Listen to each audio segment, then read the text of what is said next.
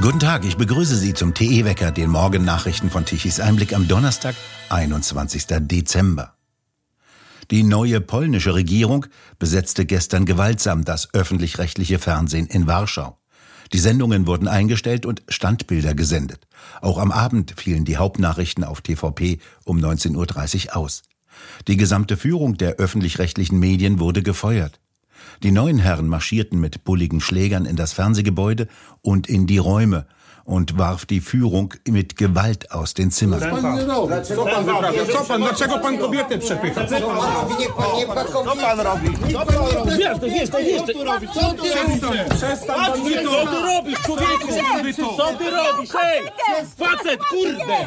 Wie es aus polnischen Quellen hieß, wurden Journalisten im Gebäude niedergeschlagen und jeder potenzielle Regierungskritiker entlassen.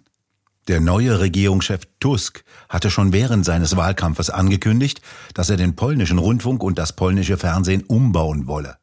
Dies geschah jetzt offenbar fristlos und ohne Einhaltung der geltenden Kündigungsfristen, wie unmittelbar Betroffene berichteten, so David Engels bei Tichys Einblick. Tusk hatte die Vorstandschefs und Aufsichtsräte nicht nur des Fernsehsenders TVP, sondern auch des polnischen Radios und der Nachrichtenagentur PAP entlassen und neue Aufsichtsräte ernannt. Bereits am Dienstagabend hatte das polnische Parlament einen Entschluss zur Wiederherstellung der Rechtmäßigkeit und Unparteilichkeit der öffentlich-rechtlichen Medien verabschiedet. Es war allerdings nur ein Beschluss, kein Gesetz. Der bisherige Premierminister Morawiecki sprach von der Errichtung einer Diktatur. Die rechtswidrigen Aktionen des Kulturministers in Bezug auf TVP, polnisches Radio und PAP würden zeigen, so der ehemalige PIS-Premierminister, wie die Behörden, die angeblich auf die Einhaltung des Rechtsstaates achten, es bei jedem Schritt verletzten. Wir werden nicht aufgeben, wir werden nicht zulassen, dass in Polen eine Diktatur errichtet werde, so Morawiecki. Tusk dagegen spricht von einer Demokratisierung des Fernsehens. Die neue Opposition wirft ihm massiven Bruch des Rechtsstaates vor. Die Medien wieder unabhängig machen, heißt es dazu in Berichten der ARD über die polnischen Vorgänge und weiter, Hass und Lügen habe der Sender bisher verbreitet. Überrascht hat nach polnischen Quellen, wie schnell und wie gewaltsam dieser Putsch im polnischen Rundfunk und Fernsehen vonstatten ging. Viele fühlen sich an 1981 erinnert. Nach dem Machtwechsel in Warschau seien Schlüsselpositionen mit Linken und Linksradikalen besetzt worden, so Engels weiter bei Tichys Einblick, die keinen Hehl aus ihren antichristlichen und pro-woken Ansichten machen. Die neue Linksregierung will jetzt die Sender wieder gleichschalten. Abschalten und Besetzen von Sendern ist in der Regel das Erste, was totalitäre Regimes tun. Polen liefere gegenwärtig ein Fallbeispiel, so David Engels, was passiere, wenn ein konservatives Land in die Hände der Woken und Linksliberalen falle und in kürzester Zeit mit dem EU-Mainstream gleichgeschaltet werden müsse. In Deutschland legt der Präsident des Deutschen Bauernverbandes Joachim Ruckwied nach den Demonstrationen der Landwirte am vergangenen Montag nach. Er forderte die Bundesregierung ein weiteres Mal auf, in der anstehenden Entscheidung zum Bundeshaushalt die Vorschläge zur Streichung der sogenannten Agrardiesels und der Kfz-Steuerbefreiung zurückzunehmen. Die Bundesregierung habe die Tragweite ihrer Entscheidungen offenbar noch immer nicht erkannt, so Ruckwied. Wer eine gesamte Branche und den ländlichen Raum so massiv vor den Kopf stoße, müsse sich über eskalierenden Widerstand nicht wundern. Die Bauern hätten mit einer sehr kurzfristig angesetzten Großdemonstration in Berlin ein erstes Signal gesetzt. Sollten diese Vorschläge nicht zurückgenommen werden, würden die Proteste im Januar fortgesetzt und ausgeweitet werden. Auch eine Deckelung sei für die Bauern nicht akzeptabel. Sie würden einen großen Zuspruch und Unterstützung von Seiten der Bevölkerung erfahren, so Ruckwied weiter. Das würde sie noch mehr darin bestärken, den Widerstand aufrecht zu erhalten. Ruckwied bedankte sich ausdrücklich für diesen Rückhalt in der Bevölkerung. Der Deutsche Bauernverband hatte gestern gemeinsam mit allen Landesbauernverbänden beraten, in welcher Form die Proteste im Januar fortgesetzt werden sollen. Am Mittwoch hatten Landwirte aus der gesamten Region mit Traktoren in der Oldenburger Innenstadt protestiert. Hunderte von Treckern hatten den Pferdemarkt blockiert. Im Laufe des Tages brach der Verkehr zusammen. Entlang der Autobahn A29 brannten an vielen Stellen Heuballen. In Farel wurde Mist auf der Bundesstraße abgeladen.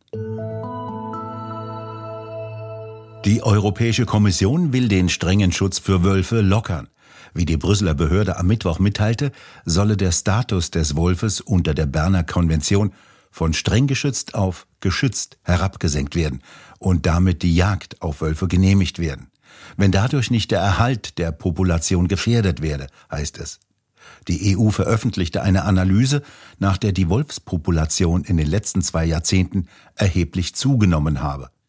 In den vergangenen Jahren sind Wölfe immer mehr zu einer Bedrohung geworden.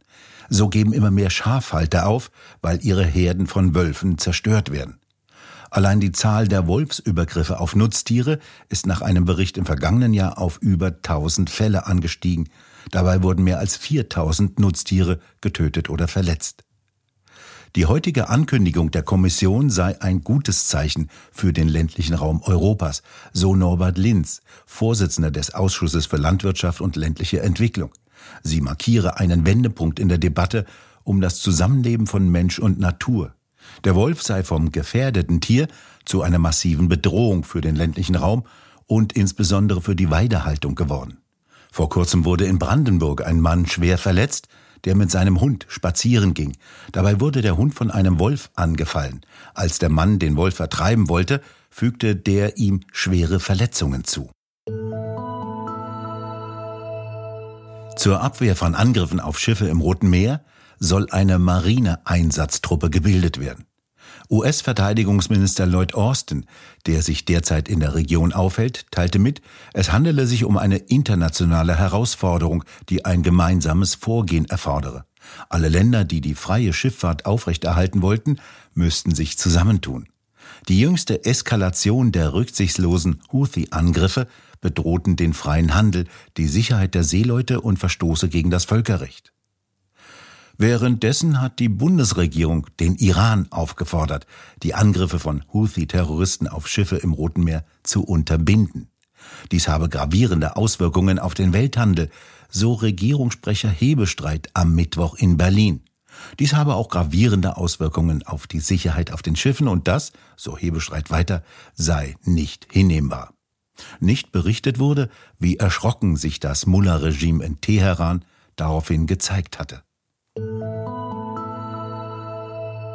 In den USA hat der oberste Gerichtshof des Staates Colorado entschieden, dass sich der ehemalige Präsident Donald Trump nicht mehr um das Amt des Präsidenten bewerben dürfe. Er habe beim Sturm auf das Kapitol seinerzeit angeblich gegen seinen Amtseid verstoßen. Dies bedeutet, dass Trump sich zumindest in Colorado nicht aufstellen lassen darf. Suse Heger, Tichys Einblick-Korrespondentin in Florida. Was passiert denn da gerade in den USA? Am Dienstag wurde das Urteil gesprochen äh, vom obersten Gerichtshof, vom Supreme Court des Bundesstaates Colorado. Und äh, dort wurde mit einer Mehrheit von 4 zu 3 von den Richtern beschlossen, dass sich Trump disqualifiziert hätte, äh, auf dem Wahlzettel für die Primaries der Republikaner zu stehen. Das heißt, er darf nicht in Colorado stand jetzt von den Republikanern als Präsidentschaftskandidat nominiert werden. Warum das? Wie wird das begründet? Donald Trump ist ja noch nicht mal richtig verurteilt worden wegen Anstiftung zum Aufruhr. Das ist äh, das, worüber man jetzt äh, wirklich entsetzt ist, dass äh, Donald Trump bisher von keinem Gericht in den USA zur Anstiftung zum Aufruhr, wie es so schön heißt, verurteilt wurde. Das Supreme Court in Colorado ihn aber trotzdem jetzt bereits vom Wahlzettel geschmissen hat. Es ist auch tatsächlich etwas, wo die Richter untereinander, obwohl sie allesamt von demokratischen Politikern nominiert wurden, waren die Richter sich untereinander nicht einig. Also es gab kein einstimmiges Ergebnis. Das Ergebnis war, wie gesagt, vier waren dafür, drei waren dagegen. Und die Richter, die dagegen waren, sagen auch, äh, es kann eigentlich nicht sein, dass wir hier etwas entscheiden auf einer Grundlage, zu der es noch gar kein Gerichtsurteil gibt. Und außerdem war auch eine Richterin der Meinung, dass der äh, dritte Absatz des 14. Zusatzartikels, der ja besagt, dass Aufständische und Leute, die Feinde der Verfassung unterstützen, nicht Präsident werden können, eigentlich in diesem Fall nicht angewendet werden kann. Also es ist, ähm, es ist tatsächlich ein Urteil, bei dem die Richter auch deutlich unterschiedliche Punkte sehen und unterschiedliche Haltungen haben. Aber es ist nicht der einzige Prozess in dieser Beziehung, der auf Trump zukommt. Es gibt in mittlerweile 13 Bundesstaaten ähnliche Klagen von kleinen Aktivistengruppen, die versuchen auf diese Art Trump loszuwerden, weil man eben sieht, dass er ansonsten in den Umfragen derart führt. Ich nehme an, die Demokraten einfach denken, ach du je, wie kriegen wir die Kuh vom Eis? Wir müssen sie vom Wahlzettel verbannen. Das ist also ein mit aller Brutalität geführter Kampf, politischer Kampf. Ja, so sehe ich das und so sehen die meisten Berichterstatter das. Es ist keine wirkliche richterliche Entscheidung, es ist eine politische Entscheidung. Die Richter in Colorado haben ja auch sofort gesagt, dass das Urteil noch nicht sofort rechtsgültig ist, sondern bis zum 4. Januar ausgesetzt wird, weil davon ausgegangen wird, dass Trump ähm, beim obersten Supreme Court der äh, USA, also dem übergeordneten Gericht dagegen Berufung einlegen wird. Das hat sein Wahlkampfteam auch sofort verkündet. Nichtsdestotrotz sind es jetzt zu den ganzen Zivilklagen, mit denen er sich konfrontiert sieht, sind es jetzt auch noch derartige wahltaktische äh, Klagen. Also das ist schon eine ganze Menge Holz, die dieser Mann tragen muss. Und äh, letzten Endes ist es ein, ein Schachzug, ein Feldzug der Demokraten, der sehr durchschaubar ist. Währenddessen bröckelt das Bild von demokratischen fairen Wahlen immer weiter. Immer deutlicher wird, an wie vielen Stellen denn an der Wahl manipuliert worden ist. Suse Heger, Sie sind jetzt auf eine neue Merkwürdigkeit bei den Wahlen gestoßen. Ja, es ist ganz interessant. Am Dienstag und Mittwoch dieser Woche fanden vom äh, State Election Board in Georgia zwei Tage äh, Meetings statt. Und da hat das Board, das Board of Election, hat über diverse Sachen abgestimmt, beraten. Unter anderem darüber, dass Fulton County, das ist ein quasi ein, ein Bundesland im Bundesstaat Georgia, bei der Wahl 2020 20.713 Stimmen für die Demokraten gezählt wurden, die eigentlich nicht existierten. Es gibt keine Unterlagen zu diesen Stimmen. Es gibt keine, äh, äh keine Stimmzettel, also haptisch äh, handbare Stimmzettel. Es ist nichts zu diesen 20.713 Stimmen verkündet worden. Und jetzt muss man sehen, dass die Wahl in Georgia damals mit 11.779 Stimmen Vorsprung gewonnen wurde von den Demokraten. Da fragt man sich natürlich, hm, wie kann es sein? 20.000 Stimmen, für die es null null Background gibt, kein Stimmzettel, kein Computerprogramm, kein nichts. Darüber wird seit Dienstag verhandelt. Es ist von der Agenda wieder gestrichen worden. Es ist wieder draufgesetzt worden. Zurzeit ist es wieder gestrichen worden. Wir werden sicherlich hier noch darüber berichten, wie es ausgeht. Aber auf jeden Fall ist es ein sehr interessanter äh, Fakt, dass drei Jahre nach der Wahl nach wie vor nicht klar ist, woher 20.000 Stimmen kamen, die wahlentscheidend waren. Also immer mehr Fragezeichen hinter Wahlen. Suse Heger, haben Sie vielen Dank für Ihre Informationen aus Amerika und Sie bleiben für Tichys Einblick weiter dran. Gerne. Ein Sturmtief nähert sich und bringt Wolken, Regen und vor allem Wind. Der kann sich ab heute Abend und in der Nacht zum Freitag zu einem heftigen Orkan entwickeln. Die Niederschläge werden den gesamten Tag über andauern und sich vom Norden über das Land ausbreiten. Die Temperaturen bewegen sich um die 10 Grad.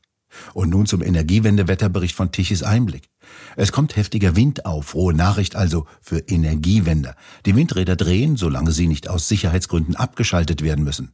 Es gibt also wieder Strom. Gestern Mittag um 12 Uhr benötigte Deutschland eine elektrische Leistung von insgesamt 71 Gigawatt. Die Windräder lieferten 41 Gigawatt um 12 Uhr. Die 2,6 Millionen Photovoltaikanlagen lieferten kurzzeitig um 12 Uhr mittags 6 Gigawatt an elektrischer Leistung und ab 14 Uhr kam dann nichts mehr. Von den konventionellen Kraftwerken kam um 12 Uhr mittags eine elektrische Leistung von 25 Gigawatt. Aufgrund des Windes ist wieder viel Strom vorhanden. Der musste billig abgegeben werden. Um 12 Uhr mittags beispielsweise 9 Gigawatt zu 62 Euro pro Megawattstunde. Und es wird in den nächsten Tagen noch mehr Strom produziert werden. Strom, den aber zu dieser Zeit kaum jemand benötigt und der deshalb ziemlich wertlos ist. Wir bedanken uns fürs Zuhören. Schön wäre es, wenn Sie uns weiterempfehlen. Weitere aktuelle Nachrichten lesen Sie regelmäßig auf der Webseite tichiseinblick.de. Wir hören uns morgen wieder, wenn Sie mögen.